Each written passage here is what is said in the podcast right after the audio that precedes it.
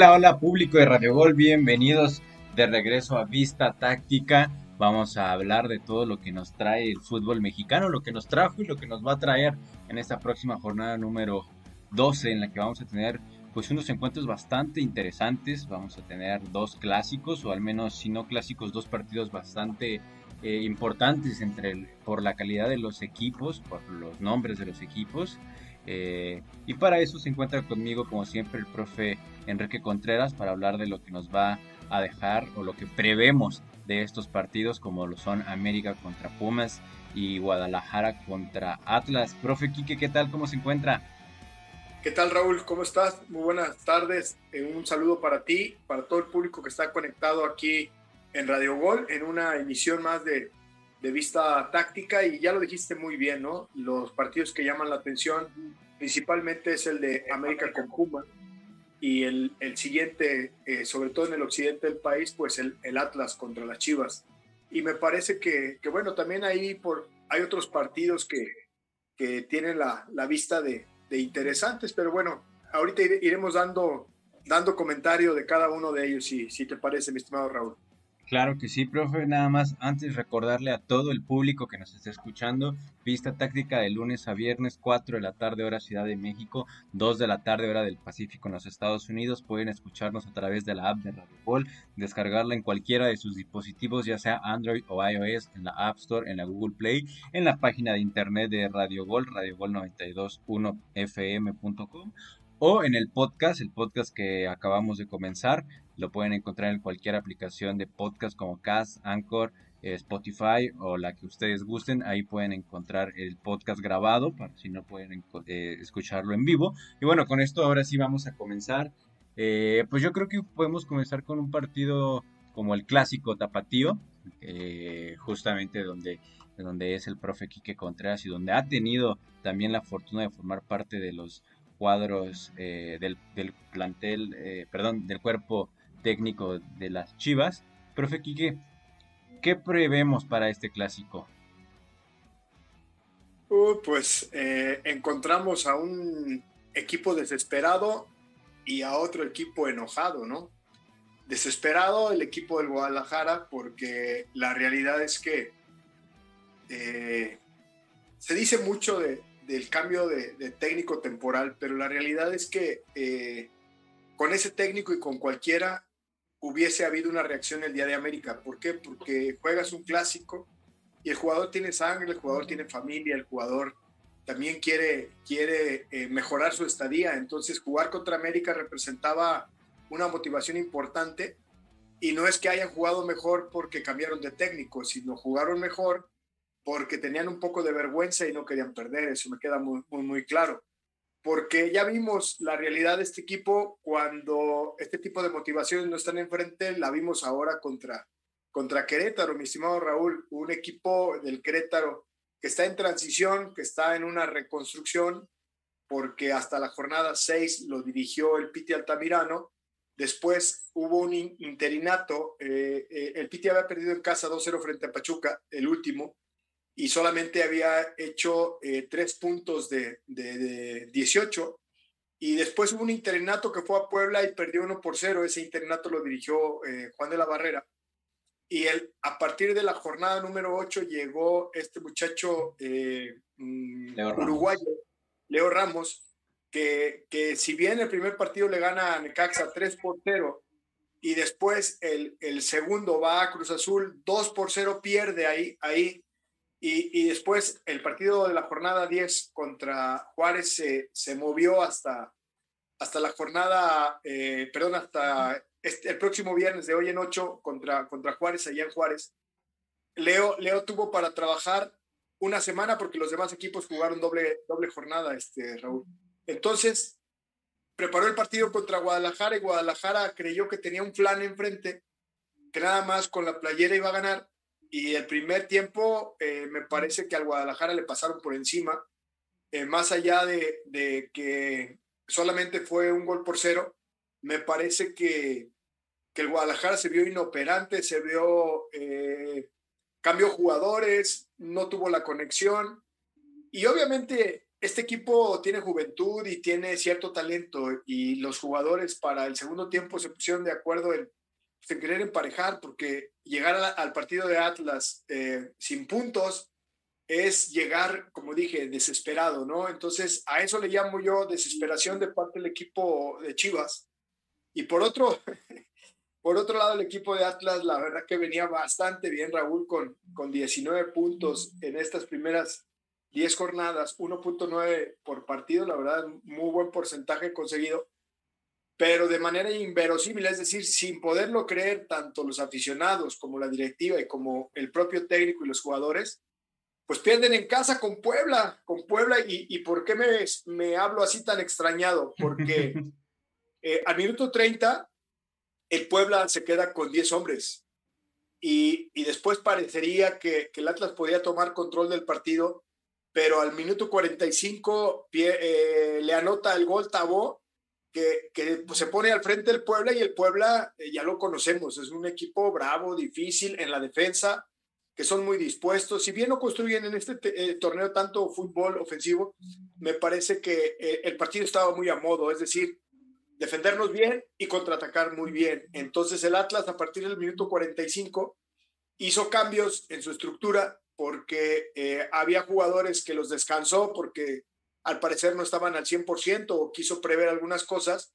Caso de Furch, caso de, de eh, Ian Torres, por ejemplo, dos jugadores muy importantes que no estaban en la, alineación eh, inicial. Entonces, me parece que Atlas como nunca lo había hecho en el torneo, se me hace que se confió.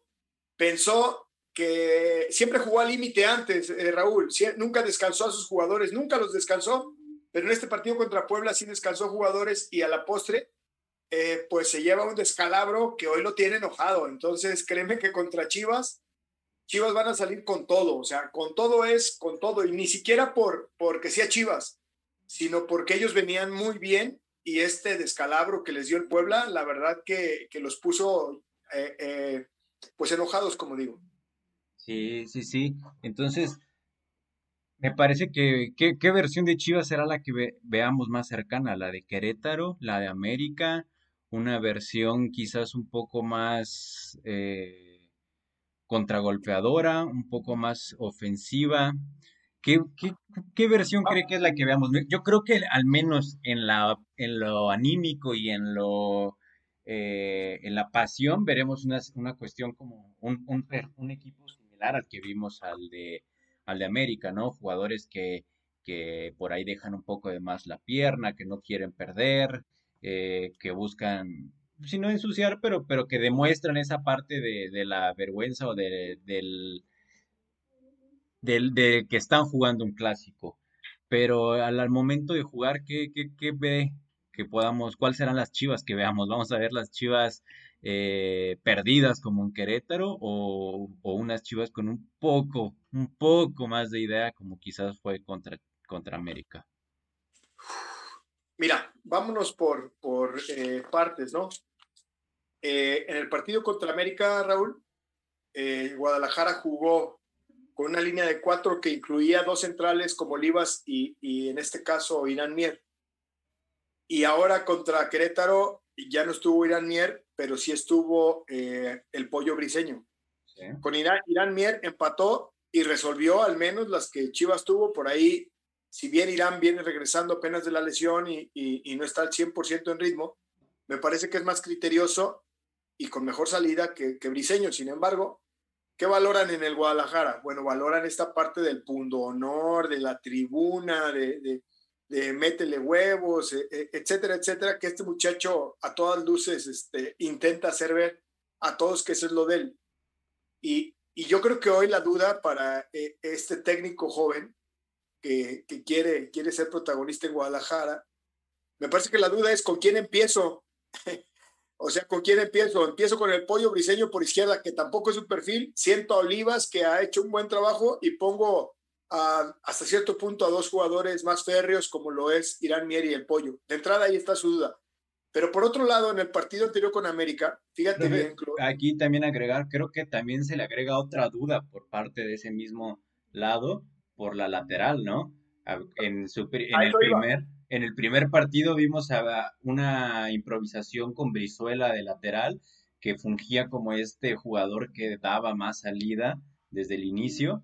Se lesiona rápidamente, entra Sánchez y para el partido pasado, ahora el que vimos de lateral era a Altiva Sepúlveda, un jugador que no es lateral nominal y que me parece a mí sufrió demasiado en esa posición. Mira cómo nos pasamos de, de, especiales. Decimos el, el conejo Brizuela no juega de lateral. Y el Tecatito Corona en la selección, ¿por qué juega de extremo y allá en su, en su equipo juega de lateral? O sea, eh, ¿cuál es, de, en qué nos basamos para decir que no son laterales? ¿Por la costumbre en donde juegan o por las cualidades? Bueno, creo que depende de cada uno, ¿no? Creo que depende también de las cualidades y lo que le pida el técnico. Hay, laterales que no, que no ofenden, pero, pues... ahí, te va por qué Brizuela sí puede jugar de lateral perfectamente. Primero, ya no tiene desequilibrio, no tiene cambio de ritmo importante. Sí tiene, pero no tiene importante como... Sí, no es que tenía hace, hace unos años como una Antuna. Desde aquella lesión, ¿te acuerdas donde, donde este Zambuesa le, le lastima el tendón de Aquiles? Él bajó muchísimo, era un jugador muy interesante en la parte ofensiva. Ahora, yo te voy a decir por qué sí puede jugar de lateral derecho perfectamente. Porque mira, no es un jugador alto, no es un jugador tan fuerte. En la parte física tiene características de ida y vuelta porque tiene resistencia más que, más que potencia, tiene, tiene resistencia. Mucho desgaste también. Luego, en la parte técnica, el muchacho en la parte de juego aéreo resuelve jugadas de, perfil cambiado que le lleguen del costado derecho hacia el izquierdo y de su derecha de él, perfectamente las puede resolver. En la parte táctica me parece que es un tipo que entiende muy bien el juego, tanto en defensa como en ataque, porque es dispuesto. En la parte, en la parte del enfrentamiento mano a mano, me parece que cuando tú eres un delantero, como él lo, ha sido mucho tiempo, y sabes encarar, sabes qué cosas son las que el rival te hace que para que tú desatines. Entonces, ahora que le toca en esta, en esta contra, donde a él le toca defender, él sabe si se acerca mucho, se acerca no, le da un perfil, le da el otro, porque él ya sabe qué es lo que le hace daño al delantero. Por eso digo, en la parte mental, es un tipo muy organizado, muy solidario, muy responsable, muy dispuesto y que creo yo que, que le gusta defender su playera. O sea, no que a los otros no, pero a este muchacho como que lo siento demasiado honesto, este Raúl. Y por eso yo digo que se han tardado eh, en encontrarle esa posición que creo que es la, la, que mejor le viene para darle entrada a Antuna, que Antuna, por el contrario, no es, no es esa situación. Ahora, eso lo hizo en el primer partido, pero también lo había hecho Bucetich, sin duda. Sí, sí. no, de hecho,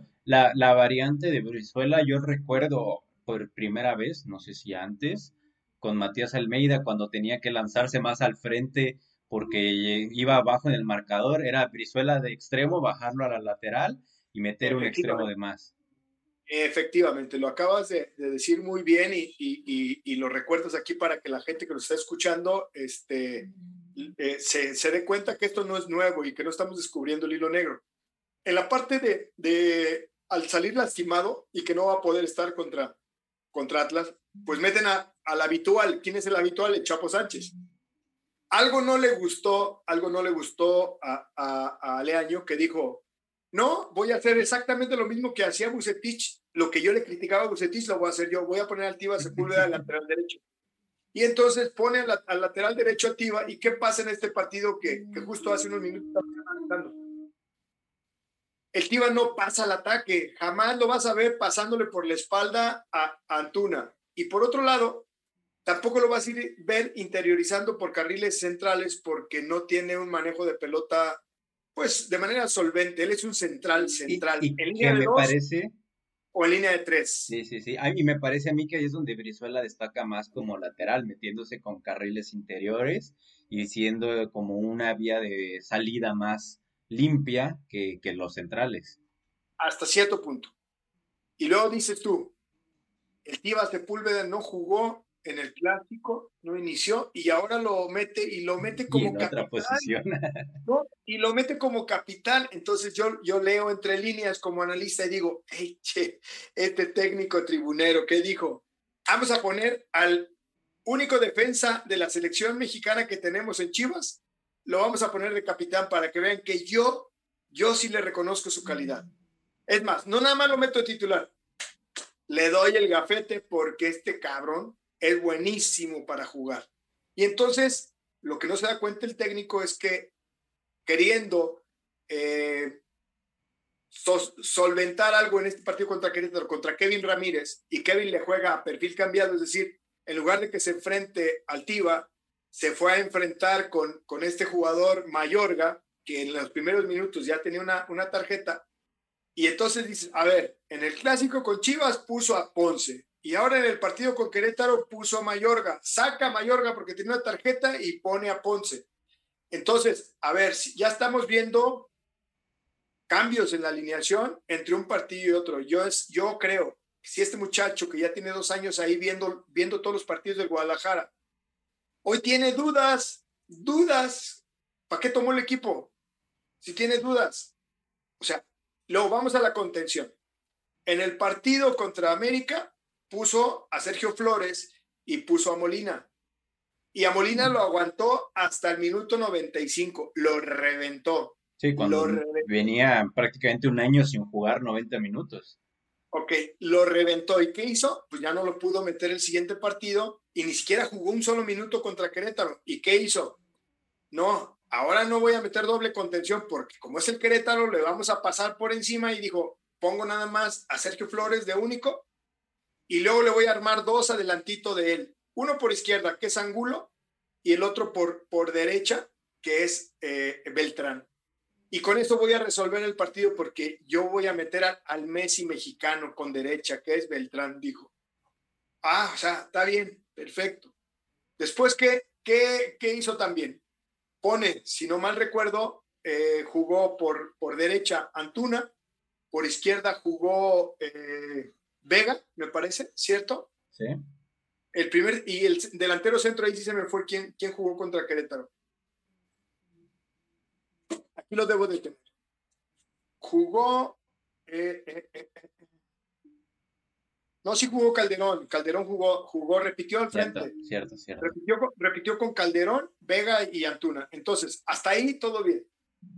Pero después observas que Calderón ya no le dio el gas que, no le dio el partido pasado y tampoco en este. Pero también ves que a Vega ya lo puso por fuera porque necesitaba quien surtiera pelotas al gol.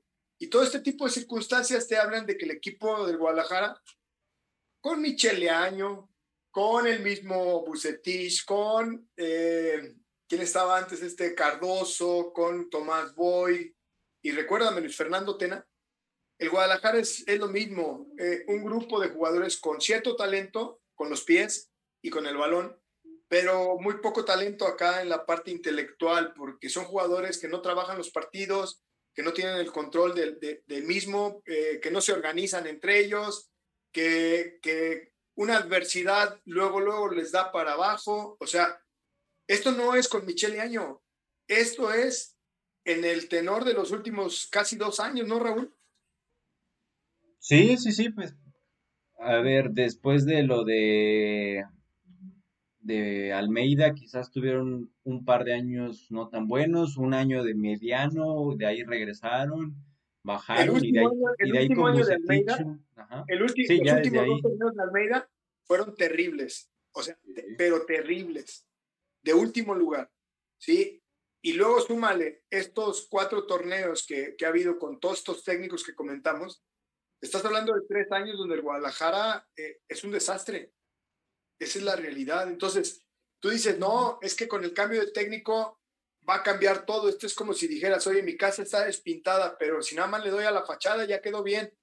No, espérame, te faltan las habitaciones, te falta eh, el jardín, te faltan los techos, te faltan los baños, o sea, te faltan muchas cosas porque, porque me parece que en ese sentido, el Guadalajara, la verdad, su problema no se soluciona en dos partidos, Raúl. Su problema se soluciona eh, con un plan diferente, con una directiva más fuerte, con, con un plantel con, con más eh, determinación y, y, con una pretemporada que tenga una idea clara, porque nadie, ningún director técnico en, en dos días va a cambiar la cara a un equipo, eso que te quede claro.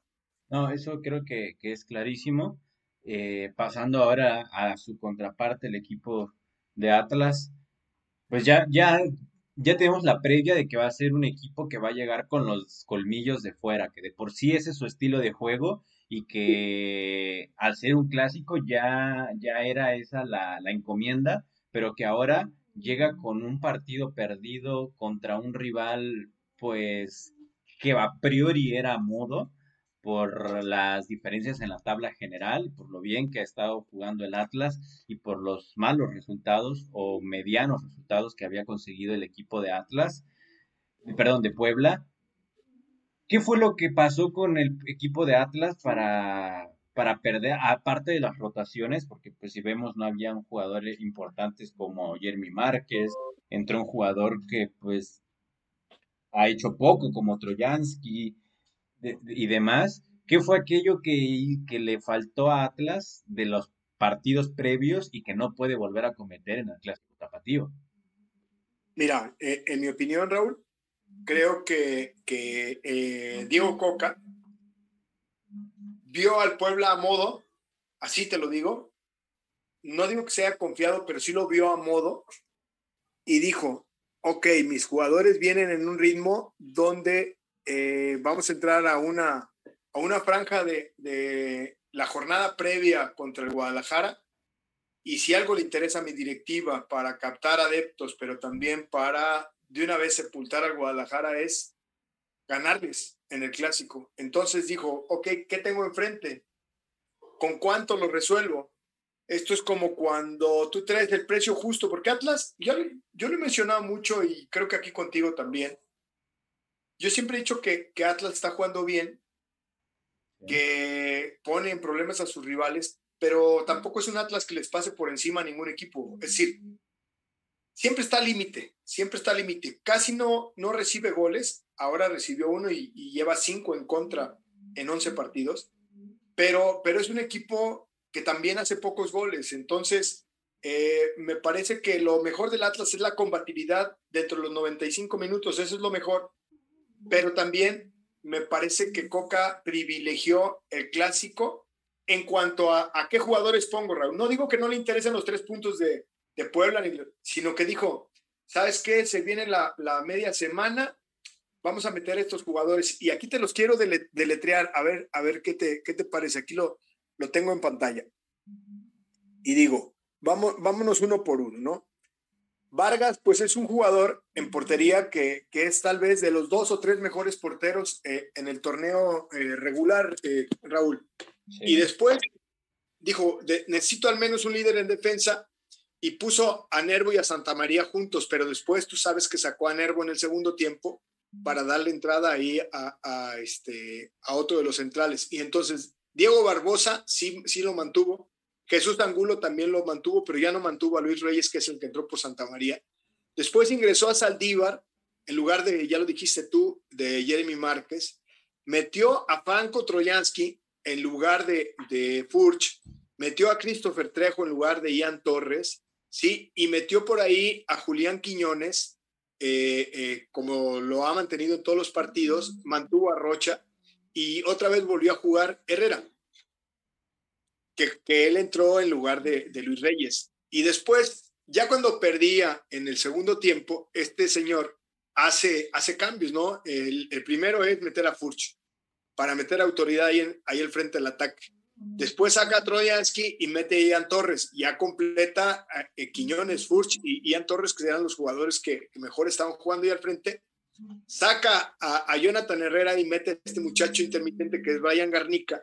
¿Sí? Y después le da un refresco a, Santa María, porque está pensando en el clásico, no tengas duda, y saca hasta Aldívar para darle una chancita ahí a, a Maroni, que siempre lo mete cuando va perdiendo, ¿te acuerdas en aquel partido contra América? Obviamente Atlas ha perdido dos juegos, Raúl, dos juegos, y los dos, los dos los ha perdido en su casa, uno contra América, dos por uno, y este partido contra Puebla, uno por cero. Entonces, creo yo que Coca pensó que tenía crédito y, le quedaron a deber, le quedaron a deber y se le fueron sin pagar. Entonces, ahora contra Chivas, pues ya no va a tener que descansar a nadie, ni a Santa María, ni a Nervo, ni a Rocha, ni a nadie, porque ¿sabes qué? Tiene enfrente al Guadalajara y su afición y su directiva, aunque vaya bien, si no le gana, se lo van a reprochar, mi estimado Raúl. Claro, claro, me parece adecuado y, certero lo, que comenta. Y ya que llegamos un poco pasado de, de, la mitad del programa, pues vamos a irnos con el otro partido interesante de, de esta jornada. Un partido que me parece que al igual que el anterior enfrenta a dos equipos con realidades muy distintas, ¿no? Tiene, y me parece que este aún más por el, el historial que, que se viene dando en los últimos años, en el que América tiene una eh, un dominio amplio, bastante amplio sobre el club eh, Pumas. Lo hemos visto hasta en liguillas donde el club Pumas termina pues bastante, bastante humillado en el marcador. Por ahí salieron declaraciones de Dinero diciendo que no había una gran diferencia entre Pumas y América. Profe, ¿usted qué piensa de eso, tanto en lo individual de los equipos, los jugadores, y, lo que demuestra colectivamente semana a semana. Eh, yo, yo quisiera empezar por esto, eh, obviamente también contestar tu, tu, pregunta, pero por ejemplo, Pumas fue a visitar a, ¿A Tigres. En, la jornada, en la, a Tigres, exactamente, sí. Y yo, yo mi, mi pregunta, la pregunta que hago es, y no jugó a media semana.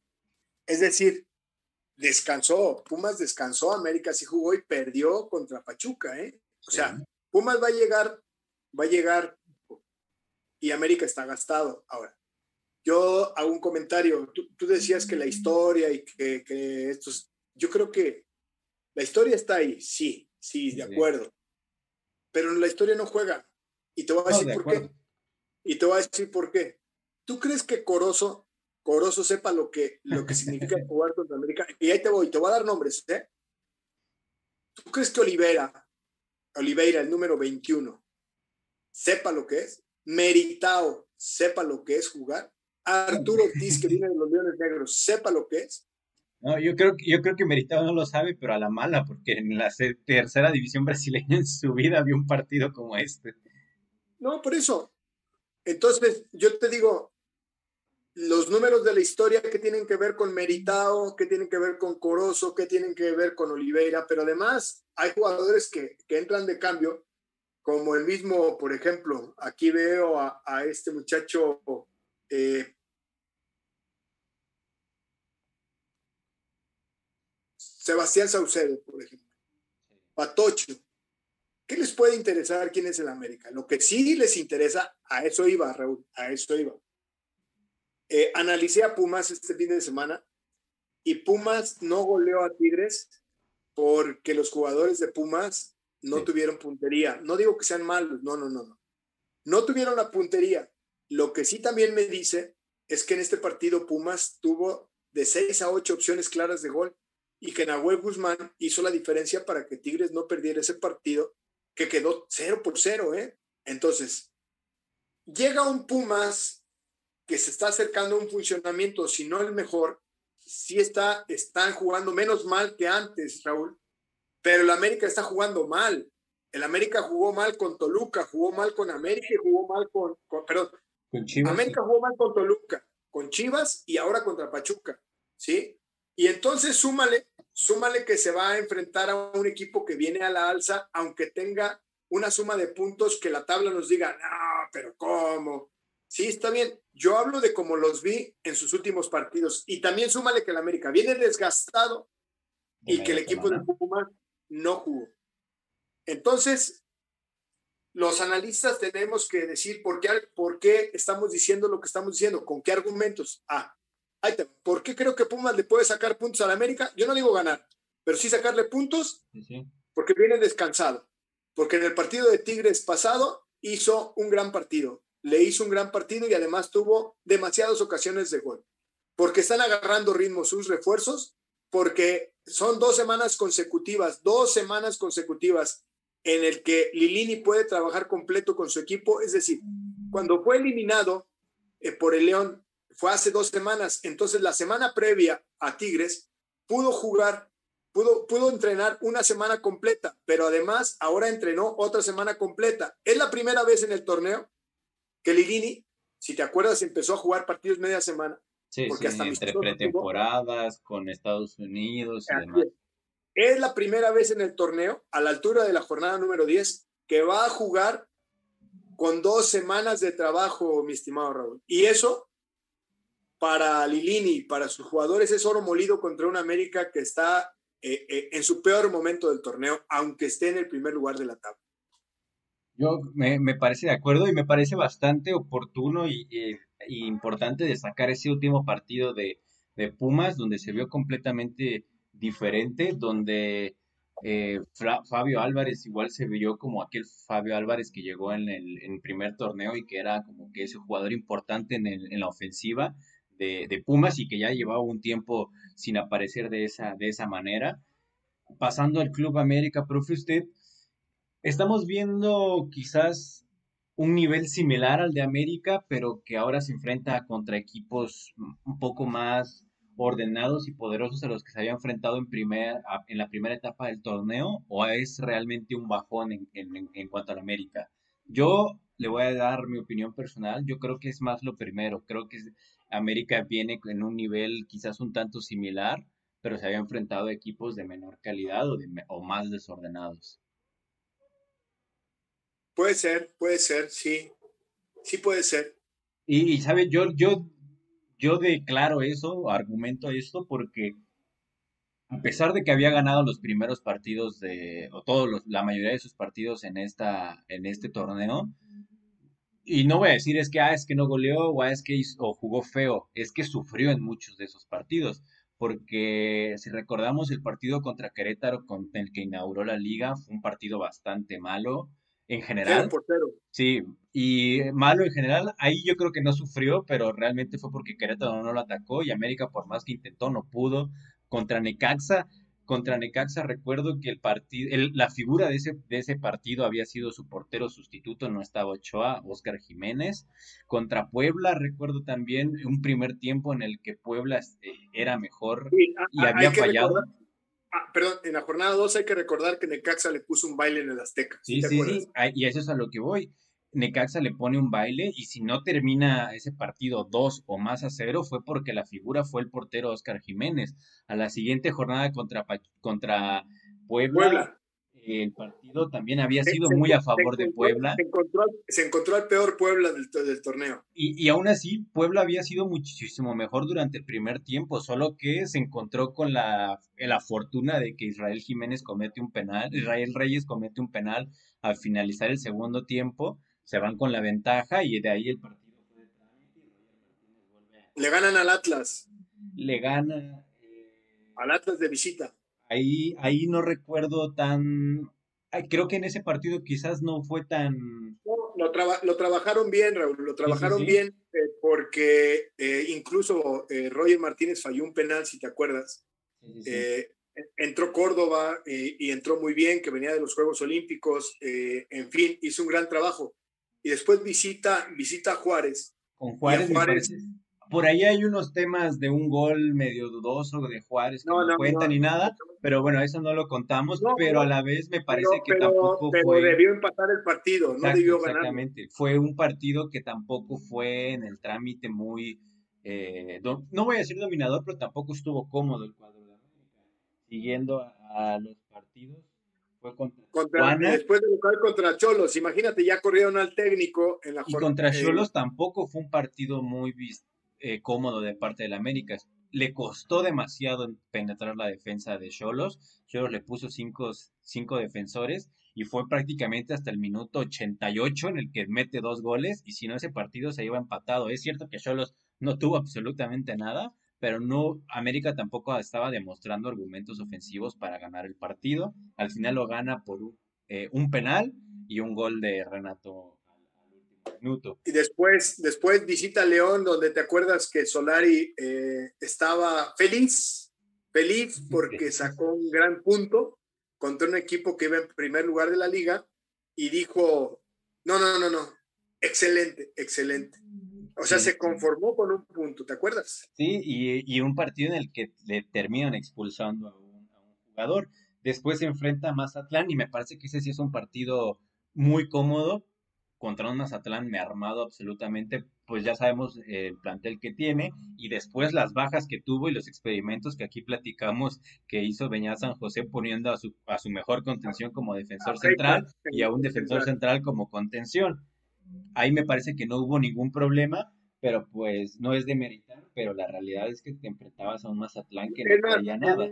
tengo, eh, tengo, mis dudas si el promotor de Beñat es el mismo promotor de, de, este. Es que, a ver, ¿cómo pones a Vargas de mixto? O sea, si Vargas nunca había jugado ahí, ¿y cómo pones a Freitas de central si nunca había jugado ahí contra Solari? Es como decir, ¿sabes qué? Aquí está el hueco. Aquí está mi pan. Tiene que, tiene que ganar América, güey no es cuestión de preferencias, es cuestión de chamba. Yo los contraté a los dos, yo los conseguí trabajo, pero tiene que ganar el América. Bueno, pues por ahí se manejarán algunas cosas. Así en el fútbol, no lo dudo. No sabemos. Y luego viene el clásico contra Mazatlán, viene esta racha de partidos en los que no en el que contra Toluca pierde y se ve mal muchísimo y me parece que peor se ve en defensa. Oye, Raúl, ahora yo te quiero hacer una pregunta. ¿Y si esta América ha jugado tan mal y, tan apenitas, cómo sigue en primer lugar? Efectividad, eh, no voy a decir suerte, pero el golpear en el momento adecuado al rival, como en los partidos que mencionábamos, con el de Necaxa le pone un baile, pero la figura es Oscar Jiménez. Contra Puebla era mejor Puebla, pero tienen un penal y lo anotan así, creo que así se ha llegado. Y no, no creo que sea un señalamiento a la América como decir, juegas mal y eres el primer lugar. También a mí me pareciera, o sea, no es por decir que es un falso líder, porque pues al final ahí está y él lo ha hecho con sus... Ellos han anotado los goles y ellos han ganado esos partidos, pero creo que eso sí refleja un bajón en general del nivel de la liga. Y hace poco lo comentaba con Beto Valdés aquí en un programa, que si hacemos un reencuentro de todos los clasificados al torneo pasado ahora, se ve un claro bajón prácticamente de todos. Pero otros suben. Lo que pasa que como Beto Valdés le va al Cruz Azul y está enojado. sí, es la realidad de, mi estimado Beto, si nos está escuchando. O sea, él le va al Cruz Azul, el Cruz Azul está en octavo lugar con 10 juegos jugados. ¿Saben cuántos ha ganado el Cruz Azul? El Cruz Azul ha ganado tres partidos de 10 más los que ha perdido en, en, la, eh, en la CONCACAF, más los que ha perdido eh, en otras copas, el Cruz Azul es un desastre, es como para ya pensar en que, en que a lo mejor este técnico no es el que conviene para cerrar el torneo y para, y para conseguir cosas grandes. Entonces tiene 13 goles a favor, 9 en contra, y por eso el Beto Valdés está enojado, está enojado. Pero también eh, por ejemplo, vemos que un Toluca ha mejorado muchísimo, que Monterrey ha mejorado muchísimo, que Atlas ha mejorado muchísimo. Y, el Guadalajara siempre ha estado donde, donde ha estado, ahí abajo. El que sí, eh, efectivamente, porque tuvieron eh, poca oportunidad, porque tienen jugadores seleccionados en Sudamérica. El Santos, por ejemplo, que, que tiene algunos jugadores que, ya lo sabemos, ¿no? Ahí como Torres, como, eh, ah, se me va el nombre, el otro, el otro extremo. Eh, ahorita te digo. Bueno, eh, el Santos es de los que pudo haber bajado, pero el Guadalajara sigue en su mismo tenor. Tigres sigue ahí sumando puntos, aunque, aunque no juega bonito, ¿no? El Atlas, insisto, es un equipo que, ha mejorado, el Toluca se ha mantenido y el, el lugar que ocupaba, por ejemplo, Cruz Azul, hoy lo ocupa el, Monterrey. O sea, la verdad es que sí, la liga va, eh, sobre todo la gente que puntea la liga, eh, tienen apenas un poquito más del 50% de partidos ganados de los que han jugado. Es decir, América de 11 juegos tiene 6 ganados. El, el, Monterrey de 11 juegos tiene solamente 5 ganados. Y luego Toluca de 11 juegos tiene seis ganados, ¿sí? Es junto con América el equipo que más, que más ha ganado. Y de los que menos han perdido es Monterrey y el América con un solo, un solo partido. El equipo más goleador, el equipo del Monterrey, junto con el Toluca, eh, los Tigres, eh, también por ahí Atlético de San Luis, que a pesar de no estar en muy buen lugar, pues son los que, los que más goles anotan, ¿no? Entonces, Cruz Azul es de los medianamente con 13 goles, perdón, con 9 goles es de los peores equipos que, que anota y, y, le anotan mucho, 13 goles en, en 10 partidos, ¿no? Entonces, esto nos habla, porque la estadística algo nos debe de decir, ¿no, Raúl? Algo nos debe de decir. Eh, eh, es el resultado de tus acciones en defensa y en ataque. Y ahí está, el América mete más o menos goles, 1.4 por partido aproximadamente, pero recibe, recibe eh, un gol cada partido y medio. Entonces no lo hace mal. Yo creo que su mejor virtud ahí no lo dice la estadística. Hace ratito yo te preguntaba que, qué onda con el América y dices, yo creo que pudiéramos decir que América, gracias a que recibe pocos goles, es, es como también está sumando, sumando puntos, ¿no? Sí, de acuerdo, de acuerdo, pero a lo que iba era esa parte en la que América tiene esa contundencia de golpear en el momento adecuado o en el momento en el que quizás no lo merece y de ahí trabajar muy bien el partido para sacar los puntos, a pesar de que sea un partido que no haya jugado bien como con Necaxa, como contra Puebla, y etcétera, etcétera. Creo que ahí está la virtud de ese, de ese América. Sí, sin duda, sin duda. Eh, pues bueno, mira, ahí está Pumas contra América. Me parece que América se puede llevar una, un desaguisado, no sorpresa, porque si Pumas le gana no sería sorpresa por eso que estamos hablando. Simplemente se notaría su realidad. Esa es la, la verdad con respecto a la forma de jugar y con respecto a que el América no ha tenido ni buen funcionamiento ni mucho menos espectacularidad. Y en el caso de Pumas, ya sería un premio a estos 15 días de trabajo constante, pero también a que los jugadores eh, en su entorno, en Ciudad de México, tienen que, hacer más de lo que han estado haciendo y, no, sería, no sería ninguna sorpresa. Y en el caso de, de eh, Chivas contra, contra Atlas, me sostengo en lo que digo. Un equipo desesperado, como el Guadalajara, sin rumbo y que va a todas. Es como el perdido, ¿no? Que te dice todo o nada. O sea, ya perdió sus 10 pesos que traía en la bolsa y luego va y le pide a Raúl Román, le pide otros 10 pesos y, le, y viene y me dice, eh, todo nada, todo nada. Y me apuesta otra vez los 10. Y si gana, en lugar de tener 10, ya tiene 20, paga los 10 pesos y todavía se queda con 10. Es decir, si el Guadalajara gana este partido contra el Atlas, eh, se olvida todo lo que pasó con Querétaro y otra vez se pone al técnico este que acaba de ponerse ya lo ponen otra vez en, los cuernos de la luna, Raúl. Entonces, fíjate cómo es de, de, falto de memoria y de, y de exitista y de mediático nuestro fútbol, que es así, Raúl. La verdad es así. Resultadismo puro y duro. claro, claro. Somos muy tribuneros. Nos encanta eh, eh, hacer leña del árbol caído y también ensalzar a quien con un solo triunfo parece que ya lo resolvió todo, ¿no? Este es nuestro fútbol. De acuerdo, de acuerdo. Pero bueno, creo que con eso, profe, estamos llegando al final. Creo que desmenuzamos muy bien estos dos partidos, los más importantes de, este, de este, de esta jornada número dos en la Liga MX. Vamos a ver, vamos a, regresar a. ¿Perdón? A ver qué opinas si, si podemos hacer un. Todavía nos quedan ahí dos, tres minutos, así rapidísimo. Por ejemplo, a ver un Puebla, Puebla eh, Pachuca, me parece que, que, va a ser un partido muy interesante. Son dos equipos que, que, no les cuesta la altura, pero que además el Puebla viene de ganar y que Pachuca necesita, necesita los puntos. Entonces va, va a ser muy interesante, mi estimado Raúl.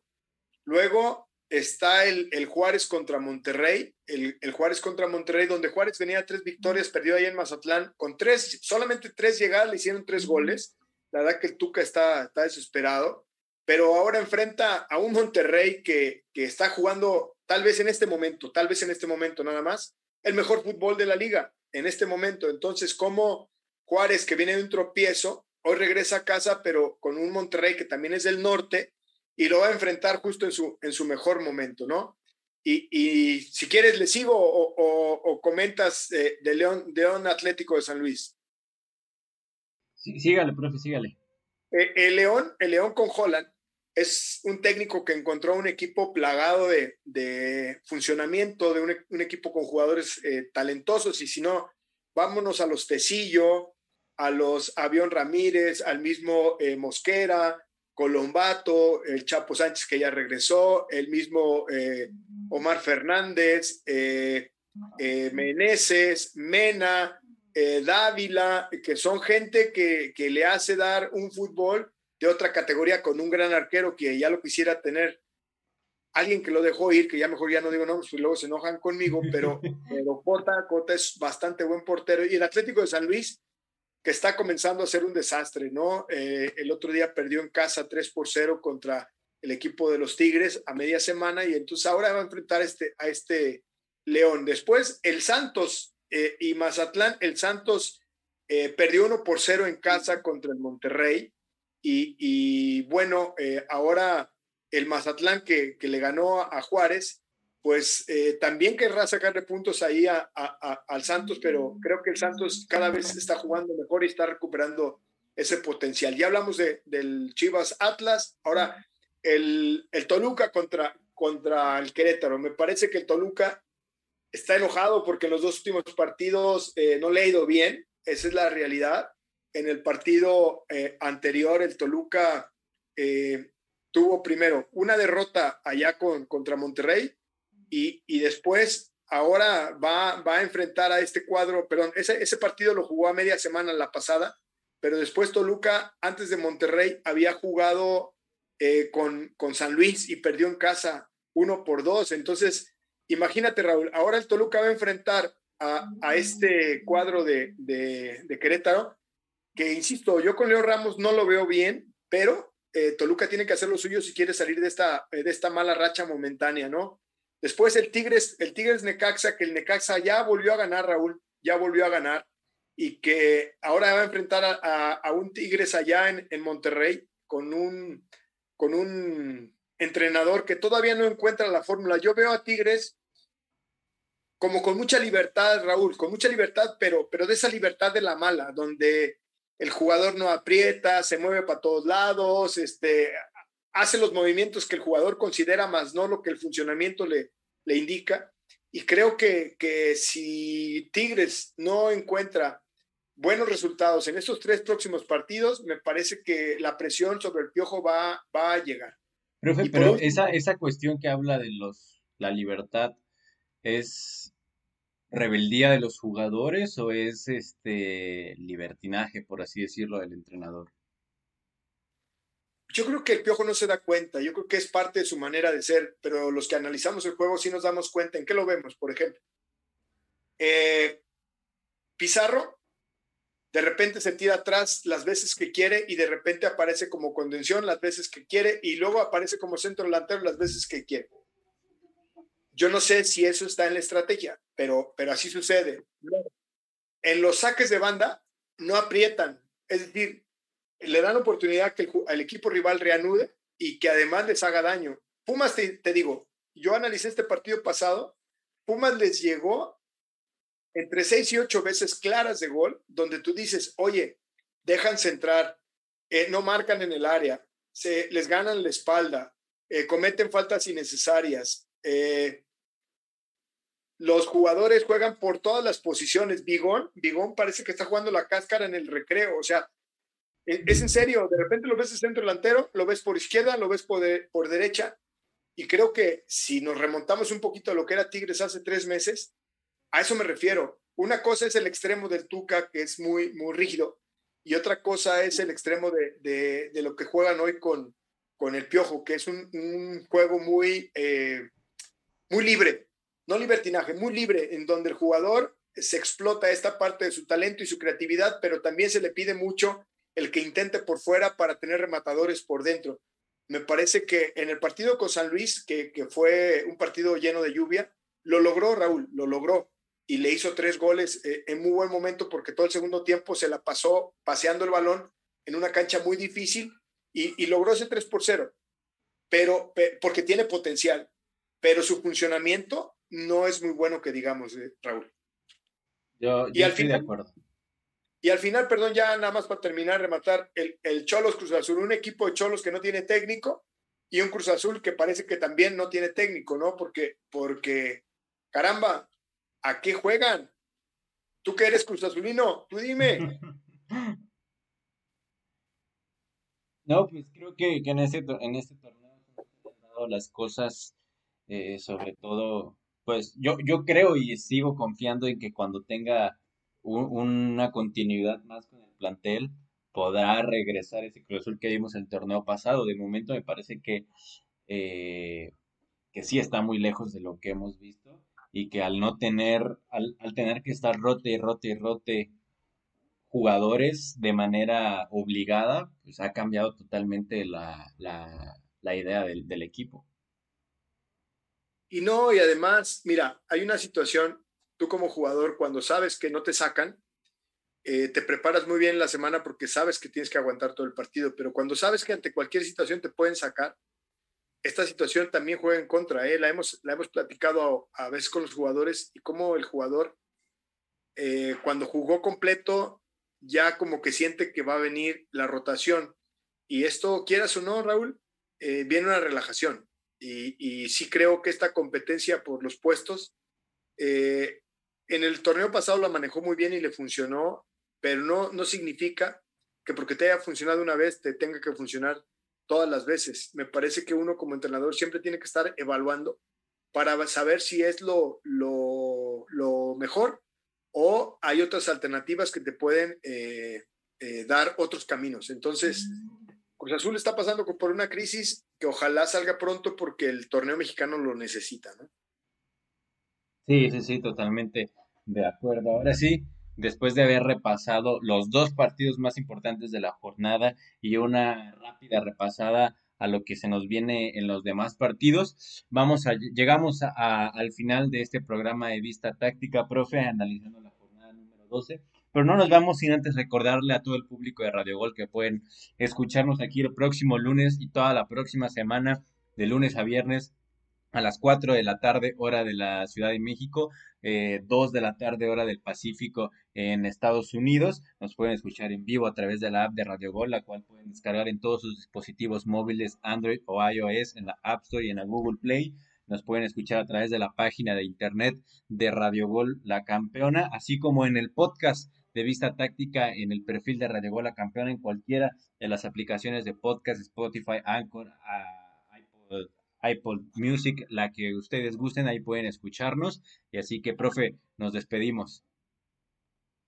No, muchas gracias, Raúl. La verdad es que hicimos un muy buen análisis de los partidos que la gente considera más importantes y también por ahí le dimos un toquecito a, todos los equipos que, participan en la liga. Y, bueno, yo creo que a partir de eh, dos horas más, a las 7 de la noche que empieza este partido entre Puebla y Pachuca, empieza, empieza eh, la jornada y también recuerden que a las 9 de la noche va este equipo del Monterrey, que en este momento es el cuadro que mejor juega, va a visitar a Bravos de Juárez, que buscará eh, hacer valer su condición de local. Entonces, con eso empezamos la liga el día de hoy, mi estimado Raúl. Saludos, saludos a ti y a toda la gente que nos está escuchando. Se empieza bien la liga, así que con eso nos despedimos y nos vemos el próximo lunes.